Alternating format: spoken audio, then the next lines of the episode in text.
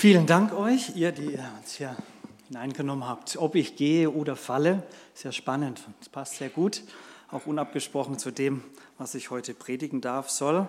Es ist immer sehr schön, wenn man als Prediger keine Vorgaben kriegt und dann auch heißt, mach irgendwas.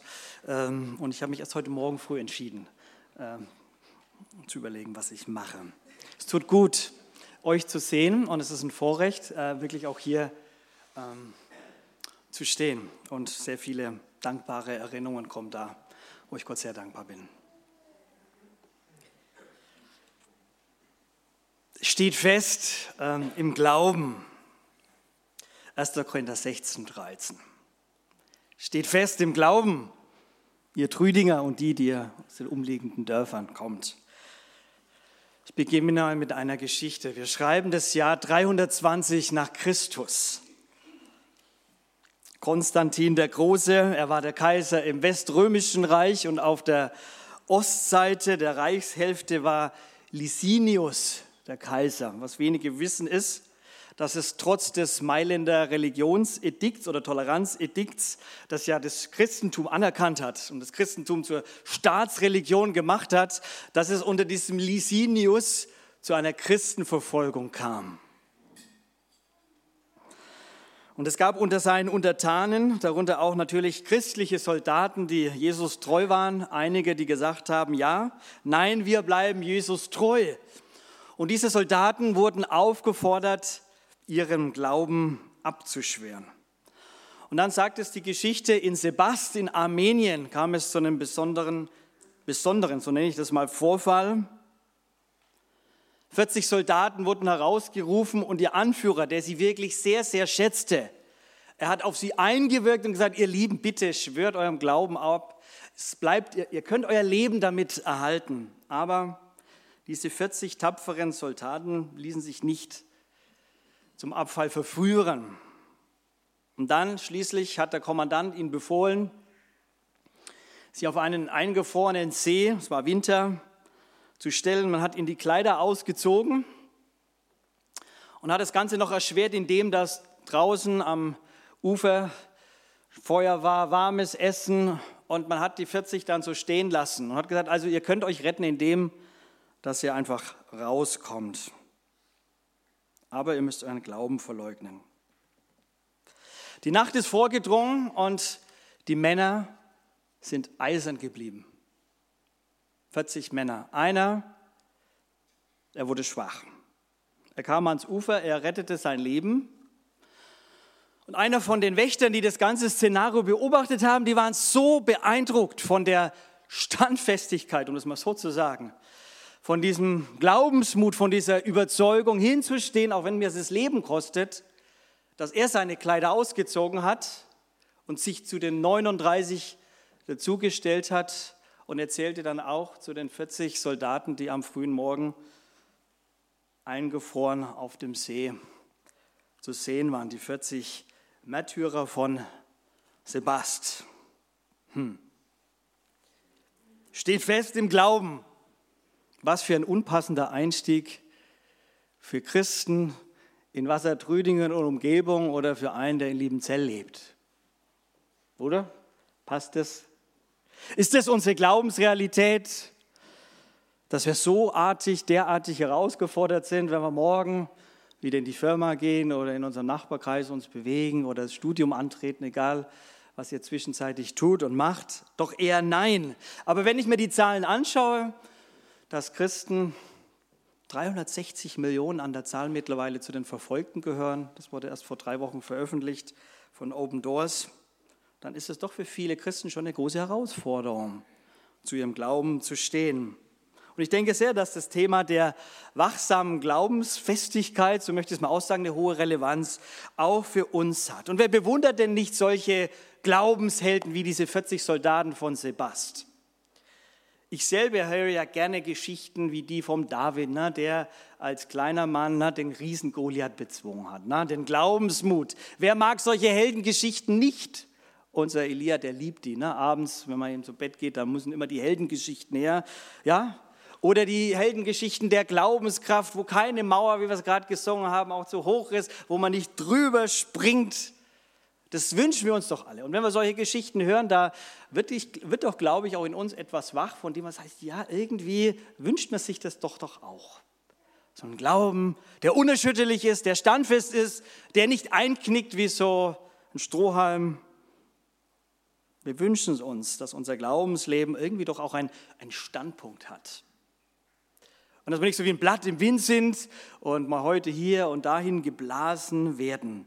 Es ist definitiv mein Wunsch, auch für mein Glaubensleben, standhaft zu sein, fest zu stehen. Aber angesichts aller Wünsche und Bewunderung sieht doch unser Alltag manchmal etwas anders aus und die Realität doch dann doch auch, oder? Statt ein Glaubensriese zu sein, gleiche ich doch dann eher einen Glaubenszwerg. Oder mutig, statt mutig und zuversichtlich nach vorne zu schreiten, lassen wir uns doch schnell von der Angst und der Sorge lähmen wie von so einem großen Virus. Und oftmals nimmt uns auch der kollektive Pessimismus gefangen. Statt achtsam und wachsam zu sein, stehen wir in der Gefahr, in den geistlichen Winterschlaf zu geraten oder glaubensmüde zu werden. Und dann gibt es mal wieder so eine Aufforderung in der Bibel von Paulus, so ein Muntermacher, möchte ich das mal beschreiben. Ihr Lieben, steht fest im Glauben. Das ist mal wieder so ein Appell. Das ist immer die Frage, wie wir solche Aussagen hören. Ne? Steh fest im Glauben. Man kann diesen Vers auch anders übersetzen, da gibt es ja verschiedene Übersetzungen. Da heißt es, wachet, steht im Glauben, seid mutig und seid stark oder haltet unbeirrt am Glauben fest. Bleibt im Glauben fest, steht fest. Ich habe mich deswegen für diesen Vers auch entschieden, weil es das Jahreslos der Liebenzeller Mission ist, das wir vor ein paar Wochen gezogen haben und das mich persönlich dann auch in den vergangenen Tagen und auch in den nächsten Wochen, Monaten auch sehr begleitet, eben diese Frage, wie stehe ich fest im Glauben?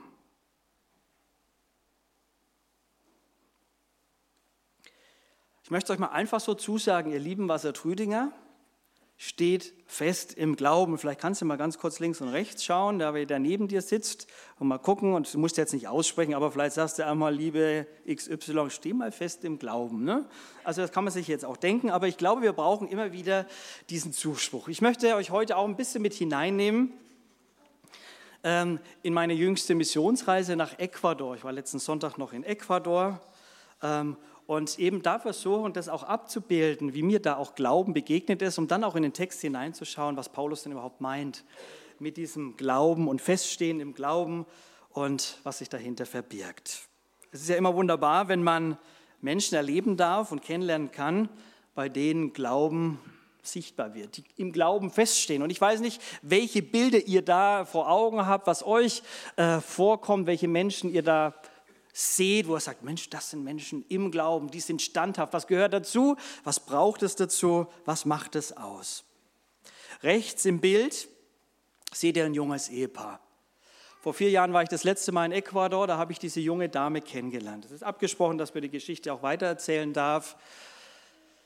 Damals habe ich sie doch kennengelernt als eine Single-Mama, als eine, die im eigenen Hause vom Onkel missbraucht wurde und dann noch von einem jungen Kerle geschwängert wurde mit 15. Und dann war sie allein und sie hat häusliche Gewalt erlebt und wir haben uns damals dann auch entschieden, auch als Liebenzeller Mission in Ecuador, was können wir denn tun für junge Frauen wie die? Und da ist der Gedanke entstanden, so ein Frauenschutzhaus zu entwickeln, aber das konnten wir noch nicht so schnell starten, deswegen haben wir sie auch in einem Freizeitheim untergebracht. Das waren so die ersten Versuche.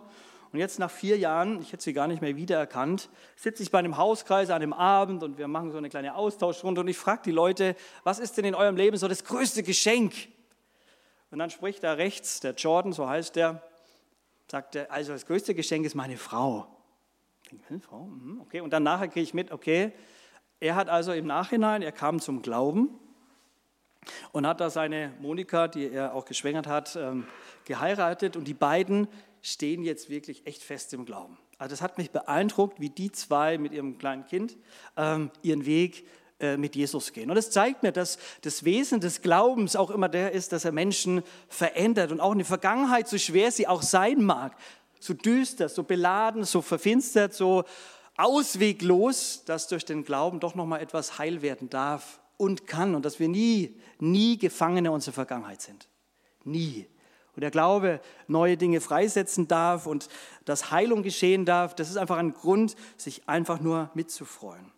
Links auf dem Bild seht ihr einen Pastor. Das ist der Pastor Enrique.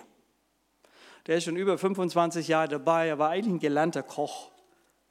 Er leitet jetzt eine Gemeinde dort in Ibarra mit 500 Gottesdienstbesuchern. Und wenn man ihn so sieht, dann denkt man, wow, das ist echt gewaltig. Also dieser Mann, jeden Morgen um sechs ist er da mit seiner Gemeindetruppe in Zoom zum Beten unterwegs, der leitet zig Hauskreise, der predigt sich die Seele vom Haus. Äh, unglaublich. Und habe ich immer gefragt, ja, von diesen 500 Leuten, ja, er hat in der Woche zehn Seelsorgegespräche, die immer, also die wollen zu ihm und, und ich denke mir, wow, wie hält der Mann das aus? Und ich merke, das Geheimnis ist die Glaubenskraft. Und es beeindruckt mich, ihn, einfach zu erleben, das ist ein stiller Mensch ohne Ende. Ganz untypisch für so eine ecuadorianische Kultur, wo es jemanden braucht, der dynamisch und fröhlich und laut ist, der die Leute anpeitscht und charismatisch mitnimmt. Äh, das ist ein ganz ruhiger, bescheidener Typ, wo man vielleicht manchmal eher sagt, Mensch, komm mal ein bisschen in die Puschen, junger Mann. So also jung ist er nicht mehr. Und trotzdem, aus dem Glauben heraus tut er seinen Dienst und seine Aufgaben tief, tief beeindruckend. Und dann sind in der Mitte noch zwei junge Leute, Steven Maribi, hochgebildete Leute. Die Maribi, die Frau studiert Psychologie und der Junge auch und die erleben einen schweren Autounfall. Und während dem Autounfall merken sie eigentlich, sie, sie möchten ihr Leben für Gott einsetzen. Und Gott ruft sie und er ruft sie in eine relativ schwierige Arbeit unter Afro-Ecuadorianern, also so ins Hinterland unter den Schwatzen der, äh, der Ecuadorianer, in so kleine Dörfer, wo eigentlich niemand hingeht, wo keine Weißen hingehen. Äh, und sie lassen sich da rufen, sie leben da sogar die ersten ein, zwei Jahre mit, ohne Strom und Wasser und sind bis heute voll dabei. Beeindruckend, wie Menschen auch im, im Glauben stehen und Schritte im Glauben gehen und wie Gott sich zu ihnen stellt. So viel mal zu den Menschen, die im Glauben stehen. Ich komme jetzt zurück zu dem Text und auch ähm, zu der Aussage von Paulus, der sagt, den Christen damals und auch uns heute, ihr Lieben, steht fest im Glauben. Und ich möchte diese Aussage mal natürlich in drei Punkten wie üblich ne, entfalten und das erste Mal mit einem sehr krassen Anspruch verbinden. Also haltet bitte durch bis zum zweiten, weil dann kommt der Zuspruch. Ja, das muss man manchmal wissen, sonst könnte der Anspruch einen erdrücken. Aber der gehört auch dazu und den möchten wir uns ja auch immer wieder zu stellen. Also warum schreibt Paulus, sowas sind Christen, ihr Lieben, steht fest? Waren das wankelmütige Kandidaten damals? Wen hat er da vor Augen? Und warum muss er das sagen, steht fest? Also ich muss ja jemandem sagen, steh fest, wenn er am, am Wackeln ist, wenn er, also ich merke, uh, uh, uh, den muss man jetzt irgendwie stützen oder der braucht Hilfe, der scheint einzuknicken oder umzufallen. Ja, der Zustand der Gemeinde ist sehr spannend und deswegen ist gut, dass man auch einzelne Verse immer auch in den biblischen Kontext setzen muss, auch in dem Kontext des Buches. Also die Korinther, das war schon auch eine Gemeinde, ich hätte die am liebsten mal besucht oder würde mal wirklich miterleben, äh, was da der Paulus ja schreibt, ist schon gewaltig, was da so, was es alles gab oder nicht gab und was da die Themen waren. Also Paulus muss sagen, in der Gemeinde gibt es falsche Lehrer. Da waren wohl Leute, die gesagt haben, also das reine klassische Evangelium von Jesus, das reicht nicht aus. Es braucht eine weitere Erkenntnis. Es braucht sowas wie eine tiefere Einsicht oder eine Weisheit, die noch so ein bisschen, bisschen mehr geht oder noch ein bisschen tiefer geht. Im zweiten Brief dann schreibt er mal, also ihr lieben Leute, ihr glaubt an ein anderes Evangelium. Da heißt es, denn wenn einer zu euch kommt und einen anderen Jesus predigt, den wir nicht gepredigt haben, oder ihr einen anderen Gott empfangt, den ihr nicht empfangen habt, einen Geist, oder ein anderes Evangelium, das ihr nicht angenommen habt, so ertragt ihr das recht gern. Also, ne, ihr hört dem gern zu, wenn mal ein bisschen was anderes kommt. Das ein bisschen anders klingt und ihr nehmt es gerne bereitwillig auf. Und auch das Evangelium in den Grundwerten wurde vernachlässigt oder sogar in Frage gestellt. Wenn man nur ein Kapitel von dem 16. zurückgeht, dann stellt man schon fest, dass Paulus nochmal erklären musste, dass Jesus leibhaftig auferstanden ist. Hört euch mal bitte um in irgendwelchen Kreisen, die mit Theologie zu tun haben, wie heute das auch heute noch so ist, dass Jesus wirklich auferstanden ist, so leibhaftig. Ja, er ist unser großes Vorbild, an den wir glauben und seine Worte sind ja gut, aber ne, Auch das hatte Paulus schon damals irgendwie zu erklären und das hat sich eingeschlichen. Und vor allem auch die Bedeutung, warum Jesus gestorben ist. Das sind vielleicht so Dinge, die unseren, unser Leben vielleicht gar nicht so sehr für uns vielleicht selbstverständlich sind, aber für viele eben nicht.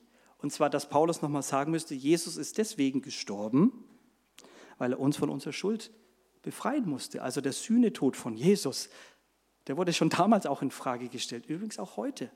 Viele Leute glauben nicht mehr daran, dass Jesus sterben musste als ein Sühneopfer, als ein blutiges ah, Opfer für alle. Das, ah, geht doch nicht. Es geht sehr schnell, dass sich die Dinge auch in unserem Glaubens, in der Glaubenslehre sehr schnell irgendwie verschieben. Und dann kommt noch dazu, dass die Christen damals in einem säkularen Umfeld gelebt haben, beeinflusst von der römischen Kultur und da waren sie natürlich kräftig geprägt davon. Und in der Gefahr standen sie auch, alles mitzumachen. Und Paulus, er adressiert es. Also da war natürlich Götzendienst damals das Thema. Ich adressiere das jetzt heute nicht, was unser Götzendienst sein könnte.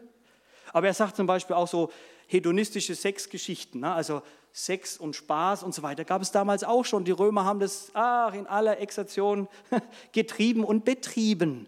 Und die Christen standen in der Gefahr, genauso mitzumachen, mitzureiten auf dieser Welle, die da da ist. Also es gab viel, was es in der Gemeinde gab, wo Paulus sagen muss, Mensch, steht fest. Und dann gab es auch noch Parteiungen. Ich nenne das mal Menschenkult. Erstes Kapitel, da geht schon los, ne? und im vierten Kapitel geht es weiter. Also da gab es die einen, die sich an den Superevangelisten Paulus, Apollos gehalten haben. Und manche haben gesagt, nee, Petrus ist es. Der andere sagen, nee, Paulus. Und dann andere, doch nur Jesus. Wie oft spielen Menschen in Gemeinden eine entscheidende Rolle? Und na, der hat das gesagt und der und das spannend. Steht fest im Glauben. Also es geht darum, das wollte Paulus den Christen damals sagen, bleibt verankert in Christus, in eurem Glauben zu ihm. Und lasst euch nicht von einer säkularen Umgebung beeinflussen, lasst euch nicht verunsichern, kommt nicht vom Weg ab, egal was immer es auch ist. Wichtig ist nur, wie es auch hier heißt, steht fest, weil unser Jesus-Glaube schnell ins Wanken geraten kann. Unser Glaube ist nämlich immer auch bedroht. Unser Glaube ist bedroht. Als Glaubensschäflein gibt es den Löwen. Und in 1. Petrus 5, 8 heißt schon mal, seid besonnen, ihr Lieben, seid wachsam. Denn euer Feind, der Teufel, streift umher wie ein brüllender Lewe, immer auf der Suche nach einem Opfer, den er verschlingen kann. Und da heißt es, widersteht ihm, indem ihr, und jetzt kommt das gleiche Wort, unbeirrt im Glauben festhaltet fest im Glauben, unbeirrt dranbleiben. So widersteht ihr auch den Androhungen und den Dingen, die dich auch vom Glauben wegbringen wollen. Es ist nämlich die große Realität, dass Menschen auch vom Glauben abkommen können. Den Glaubensweg verlassen, Schiffbruch im Glauben erleiden. Im Neuen Testament ist es Hymenius, Alexander, Demas, der die Welt lieb gewinnt. Das ist auch etwas, womit sich die Gemeinde Jesu auseinanderzusetzen hat. Zurück zu Ecuador. Die große Herausforderung für viele unserer Missionare ist eben die, dass sie sich jahrelang oftmals in Menschen investieren, die dabei sind und mitarbeiten und von heute auf morgen aus irgendwelchen Gründen wegbleiben, nicht mehr dabei sind, auf die man so gesetzt hat, die so Hoffnungsträger waren und auf einmal nicht mehr da sind. Ich habe übrigens auch da eine Einheit darüber gehalten und dann kam mir interessanterweise ein früheres Bild vom damaligen Freundeskreis in den Blick. Da waren wir damals 100, haben wir erreicht zu meiner Verabschiedung. Und ich habe mir ganz ehrlich mal die Bilder angeschaut und mal geguckt, Mensch, wer ist denn von denen noch auf dem Weg? Ich sage das jetzt nicht übermütig und oh, ich bin noch dabei und was ist mit denen los, sondern es ist schon spannend auch, ne, dass Menschen, die mal auch einen Weg mit Jesus angefangen haben, es auch sein kann, dass sie auf dem Weg abkommen. Ich sage nicht, dass das dann für immer und ewig dann daneben ist. Gott hat seine Wege, sie auch wieder einzuholen, das nicht. Aber trotzdem, unser Glaube kann sehr schnell ins Wanken geraten. Auch da in Ecuador hat mich schon sehr irritiert. Da gab es dann so einen großen Straßenmarsch. Und da haben sie dann so eine Heilige reingestellt. Ich habe dann gedacht, das ist eine eine Statue. Auf einmal habe ich gesehen, das war eine echte, eine junge Dame, die dann da so durch die Straßen gezogen wird. Das ist für uns vielleicht jetzt eher fremd, ne? und zu sagen, naja, dass Menschen jetzt einer Heiligen nachfolgen und zu einer Heiligen beten, das ist für uns vielleicht, hm. Ich habe aber nur gedacht, naja, für viele, die sehr stark dort im ecuadorianischen Kontext leben, auch sehr stark im katholischen Kontext zu Hause sind, dann ist halt das Gebet eben zur Heiligen und zu Maria eben das, was mir die Hilfe bringt, weil die einsteht für Jesus. Und ich habe mir gedacht, ne, vielleicht, wir brauchen vielleicht keine Heiligenverehrungen, aber wovon oder von wem versprechen wir uns denn Hilfe? Auch das geht sehr schnell. Klar sind wir eingeladen, dass wir bei Jesus unsere Hilfe suchen und unsere Hilfe kommt vom Herrn, der Himmel und Erde gemacht hat. Also ihr seht, es geht so schnell, dass wir vom Weg abkommen können und so schnell einfach auch wegkommen. Was lässt uns hierzulande vom Glauben wegkommen, unseren Glauben ins Wanken geraten? Zinzendorf hat mal gedichtet, wenn dein Wort nicht mehr soll gelten, worauf soll der Glaube ruhen? Mir ist nicht um tausend Welten, aber um dein Wort zu tun. Also wenn wir anfangen, unser Glaubensfundament in Frage zu stellen, brauchen wir uns natürlich auch nicht zu, wunden, zu wundern, wenn unser Glauben auch ins Wanken gerät. Wenn wir Gottes Wort in Frage stellen, ausklammern oder auch nicht ernst genug nehmen, dann kann es sein, dass unser Glaube sich im freien Flug befindet. Ich habe neulich an Weihnachten zu Hause ein spannendes Buch entdeckt und dann auch gelesen und darin hieß es, da ging es das Ende der Rastlosigkeit. Und da habe ich gedacht, naja gut, ich bin jetzt auch jemand, der relativ viel unterwegs ist, hm, das könnte mal auch passen. Und dann habe ich gelesen, da ist ein Zitat drin, viele von uns, für viele für uns besteht die große Gefahr nicht darin, dass wir unseren Glauben aufgeben, sondern dass wir so abgelenkt, in Eile und beschäftigt sind, dass wir uns mit dem Mittelmaß zufrieden geben. Wir streifen unser Leben nur am Rande, statt es wirklich zu leben. Das habe ich dann schon auch getroffen. Ja? Beschäftigt zu sein und abgelenkt zu sein.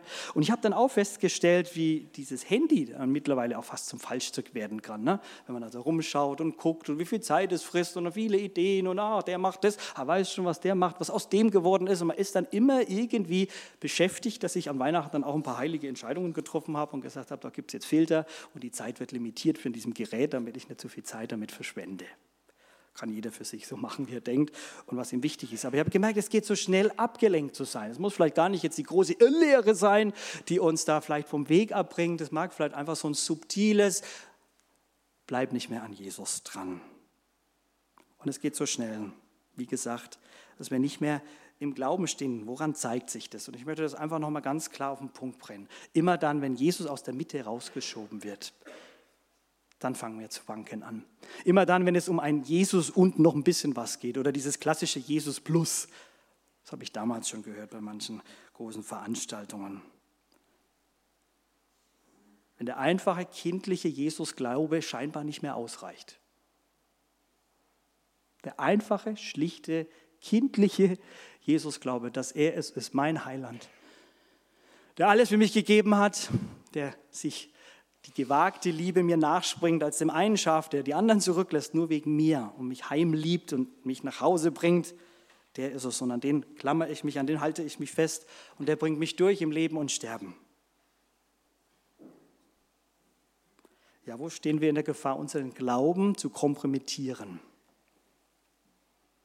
Uns den Maßstäben der Welt anzupassen. Da gibt es ja immer zwei Bewegungen. Es ist entweder die Weltflucht, wir hauen von dem ab, was uns so die Welt bringt und wir ziehen uns dann zurück in die frommen Gemeindehäuser, ne? wollen ja nichts mehr mit der Welt zu tun haben. Oder wir sind in der Weltsucht unterwegs, dass wir darin aufgehen und machen alles mit. Und ja, was die Welt so bietet, mal als Christen, da muss mir auch zeigen, dass man nicht ganz so ne? hinterwäldlerisch ist. Man macht ja auch da irgendwie alles mit. Und in diesen Polen bewegen wir uns immer irgendwo zwischen Weltsucht und Weltflucht. Und es geht so schnell, dass auch wir ähm, die Maßstäbe dieser Welt dann auch annehmen wie wir vielleicht Erfolg definieren, auch als eine Gemeinde, oder unser Bedürfnis von Sicherheit. Das lieben wir ja auch als Deutsche besonders. Woran zeigt sich jetzt Glaube? Wenn Paulus sagt, steht fest im Glauben, wie zeigt sich's? Es ist immer eine Bewegung auf Jesus zu. Ich denke an den Zachäus. Der war ja ein Gauner und Verbrecher, aber da heißt, er sehnte sich danach und er suchte Jesus zu sehen. Da beginnt Glaube, wo Menschen sich irgendwo in einer Sehnsucht auf Jesus zubewegen. Egal wie, egal wo er steht, wie weit er weg ist, wie gottlos er ist. Aber Glaube zeigt sich immer da, dass ich auch da, wo ich mit ihm schon lange unterwegs bin, immer eine Sehnsucht habe, mich nach ihm auszurichten. Dass ich anfange, ihn anzubeten und anzurufen. Dass ich auf ihn höre, bereit bin, mich in seine Abhängigkeit zu begeben und abhängig von ihm leben möchte. Und da, wo mir angesichts aller Angst, aller Sorgen, aller Probleme, ich mich trotzdem auf ihn werfe und die Hilfe von ihm erwarte. Und wir alle haben doch unsere, unser Ach unterm Dach, ne? nicht wahr? Es ist eine Krankheit, eine Sorge, sind es die Finanzen, ist die Familie, ist die Ehe, egal was es ist. Und Glaube zeigt sich dann, ich werfe mich trotzdem auf ihn. Und dann geht es mir vielleicht auch so wie dem Abraham, das ich so neulich in, den, in meinem äh, täglichen Bibellese gelesen habe. Der wird ja immer so als der große Glaubensheld dargestellt. Aber auch er war der, der gelacht hat am Anfang, als er die Ankündigung bekommen hat als alter Knabe. Auch noch seine Frau schwanger wird und ein Kind bekommt. Da heißt es auch, auch er hat gelacht, was Sarah dann später auch tut. Und trotzdem wird er als einer beschrieben, der sich Gott anvertraut hat und gehorsam war. Ich glaube, hilft meinem Unglauben. Der Glaube zeigt sich immer dann auch in Liebe, ganz praktisch. In Dankbarkeit, Zufriedenheit und so weiter. Als Liebenzeller Mission sind wir ein Glaubenswerk. Wir leben von Spenden. Wir leben von dem, dass Gott uns führt, dass Gott uns versorgt. Und das ist ein spannendes Unternehmen. Denn es ist nicht unbedingt nur die Gesetzmäßigkeit in einer Marktwirtschaft, wo man an irgendwelchen Schrauben dreht und weiß, aha, das kriegt man dann so und so macht man es und dann läuft Und ich möchte euch bitten, mitzubeten, eben halt auch zu sagen, dass wir als LM, als Organisation, und da bitte ich euch mal ganz persönlich auch dafür mich zu beten, ähm, so einem Werk mit vorzustehen und im Glauben zu handeln. Und es geht ja so schnell, sich dann auch aus irgendwelchen Zwängen heraus anzupassen und man sollte und, uh, uh, sondern dass das Wesen nach wie vor das ist, dass wir Gott vertrauen, auf seine Worte, auf seine Leitung durch seinen guten Geist. Ich bitte euch sehr, mitzubeten. Also ihr Lieben, steht fest im Glauben. Wir kommen zu dem zweiten Gedanken und jetzt ist es der Zuspruch. Jetzt dürft ihr ein bisschen durchschnaufen. Steht fest, weil uns der Jesus-Glaube, weil uns nur der Jesus-Glaube bestehen lässt. Das ist ja die Schönheit, die Besonderheit unseres christlichen Glaubens, unserer Jesus-Beziehung. Denn der Glaube ist zunächst immer einmal Geschenk. Nichts, was ich mir verdient habe, nichts, was ich mir erarbeitet habe, nichts, was ich irgendwie auf meine Familie schieben kann. Na klar, da gibt es Faktoren, die das befördern oder auch nicht, aber Glaube ist immer zuerst Geschenk. Und Gott möchte mir in seiner Schönheit, in seiner Größe durch Jesus Christus begegnen, sich mir zeigen, seine Herrlichkeit, sodass ich letztlich nur darauf reagieren kann, mich auf ihm zubewegen kann, weil er schon den ersten Schritt getan hat, weil er alles für mich getan hat und deswegen kann ich mich auf ihn anlassen, kann ich mich mit ihm verbinden, kann ich ihm vertrauen. Und durch diesen Glauben gewinne ich jetzt einen Stand, einen Standpunkt. Und dieser Stand, er lässt mich bestehen. Durch den Glauben kann ich vor Gott bestehen, vor dem Schöpfer der Welt, wenn ich mich auch vor ihm verantworten, zu verantworten habe. In Jesaja heißt es schon: Glaubt ihr nicht, so habt ihr keinen Stand. Also unser Glaube lässt uns einerseits vor Gott bestehen und er hilft uns auch in unserem Leben standhaft zu bleiben, weil Gott ja immer auch der Anfänger und Vollender unseres Glaubens ist. Er ruft mich auf den Weg des Glaubens und er hält mich auf den Weg des Glaubens. Auch dabei zu bleiben, im Glauben gefestigt zu sein und stehen zu können. Die größte Entdeckung für mich im gesamten Korintherbrief ist dann die, dass es ganz am Anfang im ersten Kapitel mal heißt, Gott wird euch die Kraft geben, jetzt aufgepasst, im Glauben festzubleiben. Gott wird euch die Kraft geben. Er ist das Subjekt, dran zu bleiben, durchzuhalten und standhaft zu bleiben, bis das Ziel erreicht ist, damit an jenem großen Tag, dem Tag unseres Herrn Jesus Christus, keine Anklage gegen euch erhoben werden kann. Und das macht mir Mut, denn Jesus, er ist der Standhaftige. Er ist standhaft geblieben bis zum Tod am Kreuz und starb und hat das mitgenommen, all das, was uns trennt von ihm alle Schuld, alles Versagen. Es wurde auf ihn abgeladen und er blieb standhaft. Und weil er standhaft geblieben ist, kann ich mich an ihn binden und bleibe dadurch auch standhaft. Mich hat in Ecuador dieses besondere Bild hier angesprochen. Jedes Dorf hat da so eine, ja, irgendwie eine Gestaltung, so was Kreatives äh, am Dorf ranstehen. Und da waren zwei Stiere zu sehen, die mit einem Joch miteinander verbunden sind. Und das hat mich dann auch so wieder erinnert, was Jesus mal selbst seinen Jüngern gesagt hat.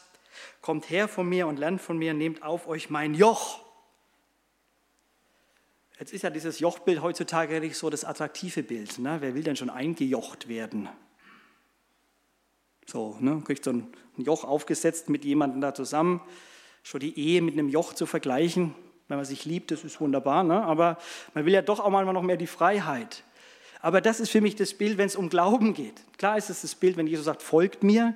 Und man weiß ja dann damals aus der Landwirtschaft, dass es immer so war, ein Muttertier wurde mit einem Jungtier eingespannt. Und so ist es dann eben, dass im Prinzip das Muttertier unser Herr ist. Und der lädt uns ein, Mensch, komm doch hier runter, komm in mein, komm in mein Joch. Du musst dich nicht abmühen, du musst nicht selber stark sein. Durch dieses Joch bist du getragen, durch das Joch bist du gehalten, durch dieses Joch bist du standhaft. Und deswegen ist das die große Einladung, dass wir Ruhe finden für unsere Seelen. Auch dann, wenn ich am Boden liege und vielleicht nicht so standhaft bleibe wie diese 39 Soldaten aus Sebast und vielleicht auch mal einknicke und glaubensmüde bin. Und wenn ich zu schwach bin, ist er stark. Und wenn ich krank bin, ist er gesund. Und wenn ich falle, ist er standhaft. Das ist das Evangelium. Das ist die frohe Nachricht, die wir brauchen und zu der wir eingeladen sind. Glauben heißt nicht immer alles richtig zu machen. Glauben heißt auch nicht immer alles zu verstehen und äh, auch keine Zweifel zu haben.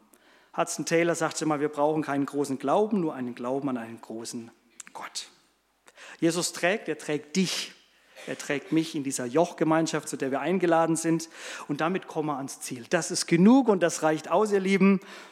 Darin bin ich gehalten. Das mute ich mir zu.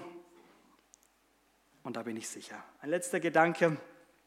Ihr Lieben, steht fest, indem ihr Glauben bewahrt und für das Evangelium eintretet. An anderer Stelle schreibt man Paulus seinem geistlichen Sohn, dem Timotheus, bewahre den Glauben. Er wusste schon auch, ja, das war ein junger Gemeindeleiter, hatte so manches auch an Herausforderungen. Er sagt, bewahre den Glauben. Und die Frage ist, wie können wir unseren Glauben bewahren? Einerseits habe ich gesagt, es ist ja Jesus, der uns auf die Glaubensspur setzt, der uns auch ans Ziel bringt. Und trotzdem will er die Kooperation mit uns. Und dieses Glauben bewahren hat für mich damit was zu tun, dass ich meine leeren Hände ihm hinhalte und dass ich mich immer wieder unter die mächtige Hand Gottes demütige. Ich zeige euch mal ganz kurz ähm, eine kleine Illustration, die das auf den Punkt bringt. Im Englischen gibt es einen Spruch, der sagt, You cannot fall if you are on your knees. Du kannst nicht fallen, wenn du auf den Knien bist. Du kannst nicht fallen, wenn du auf den Knien bist. Möge es uns der Herr schenken, dass auch wir in, in einer gewissen Glaubensdemut vor Gott stehen, in leeren Händen und auf den Knien, dass unser Glaube dadurch auch bewahrt bleibt. Das liegt nicht an uns. Und dann diese Bereitschaft für das Evangelium einzutreten. Also ich soll ja im Glauben feststehen. Und wenn man ein bisschen sich gesamtbiblisch vertieft, dann gibt es ja in Epheser 6 die Glaubensrüstung, die Waffenrüstung. Und da sagt der Paulus auch mal, seid fest, steht fest im Glauben. Und dann gibt er so die Waffenrüstung, die an sich eher dafür da ist, mich zu schützen. Ja, Brustpanzer, das sind alles Dinge, die nicht unbedingt aktiv für was da sind, sondern um geschützt zu sein. Der Helm des Heils, der Panzer, Panzer der Gerechtigkeit, der Gürtel der Wahrheit. Und dann gibt es eine Sache, bereit zu sein, beschut zu sein, für das Evangelium einzutreten. Spannend, ne? Eigentlich geschützt zu sein, aber was schützt mich? Auch das aktive für das Evangelium einstehen. Ich glaube auch, da wo wir unseren Glauben leben und auch weitergeben, hat es eine bewahrende und schützende Funktion für unseren Glauben. Ja, weil da bleibt der Glaube frisch und lebendig, wenn ich immer wieder auch von Jesus rede und ganz fröhlich von ihm weitergeben darf. Das wünsche ich euch sehr und das geschieht in Ecuador ganz, ganz unterschiedlich und damit schließe ich, äh, wie das auch in der Missionsarbeit aussieht. Da gibt es einen Kindergarten, den eine Gemeinde gestartet hat, weil eben einfach auch äh, das Bildungssystem in dem Land auch eher schwierig ist. Ich war dabei bei einer Drogenreha in einem Dorf, wo 30 Drogenabhängige drin sitzen, die ihr Leben wirklich auch ja, gezeichnet leben und erleben. Dann werden Mitarbeiter geschult, da gibt es neue Gemeindegründungen und so weiter und so fort. Frauenschutzhaus, also ich könnte jetzt ganz viel erzählen. Ich schließe. Wie aber dein Eintreten für das Evangelium aussieht oder aussehen kann. Das überlasse ich dir. in der nächsten Woche, nächsten Monaten. Und ich schließe mit dem kleinen Tierchen, das standhaft ist. Ihr Lieben, steht fest im Glauben. Und wir beten zusammen und ich bitte euch aufzustehen. Herr, wir danken dir, dass du der bist, der standhaft geblieben ist bis in den Tod. Und das für uns. Und wir danken dir, dass dein Aushalten und dein Leben für uns das Leben ist. Und wir danken dir, dass wir mit dir verbunden sind, dass wir in dieser Jochgemeinschaft unterwegs sein dürfen. Und wir bitten dich, dass wir uns auch im Glauben immer wieder neu auf dich zubewegen. Auch bei all den Herausforderungen, bei den Sorgen, bei den Problemen, bei Ängsten, Herr. Wir wollen im Glauben stehen. Wir brauchen dich, Herr. Aber wir danken dir, dass du es bist, der uns alles gibt, Herr. Ich bitte dich, dass du uns immer wieder hilfst, auch in, mit Glauben zu reagieren. Auch hier als Gemeinde, als Leute, die dir folgen dass es ist, dass wir Glauben atmen und Glauben weitergeben haben. Stärke du uns, Herr. Und danke, dass wir auch an diesem Morgen für all die beten dürfen, die um deines Namens willen verfolgt werden. Die bedroht sind, die in Angst leben, die nicht wissen, ob sie den Tag überleben haben. Danke, dass du bei ihnen bist und dass du der bist, der selbst gesagt hat, ich habe für dich gebeten, dass dein Glaube nicht aufhört, o Herr.